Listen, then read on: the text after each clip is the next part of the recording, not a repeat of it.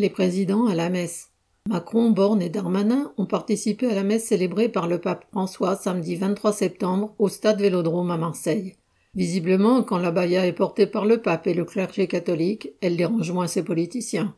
En bon politicien de droite, Macron a voulu montrer que pour lui, si le catholicisme n'est plus religion d'État, il occupe toujours une place importante pour le maintien de l'ordre moral dans la société française et qu'à ce titre, les présidents se doivent de lui rendre hommage. Ce n'est d'ailleurs pas le premier à agir ainsi. Giscard d'Estaing était lui aussi allé à la messe célébrée par le pape Jean-Paul II lors de sa visite en France en 1980. Avant lui, De Gaulle avait carrément fait installer une chapelle dans l'enceinte même de l'Élysée. En 1962, il avait assisté à une messe de réconciliation entre la France et l'Allemagne dans la cathédrale de Reims. Quant au président Sarkozy, il faisait des signes de croix à tour de bras à chaque cérémonie religieuse où il allait.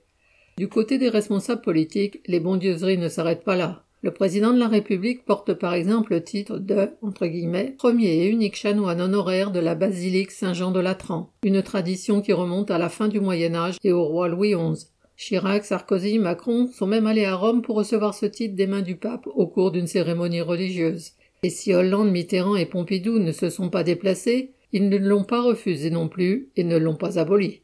Tout cela n'a rien à voir avec les convictions religieuses ou philosophiques, mais tous les dirigeants de cette société d'exploitation savent que la religion sert à la défense de l'ordre social. Arnaud Louvet.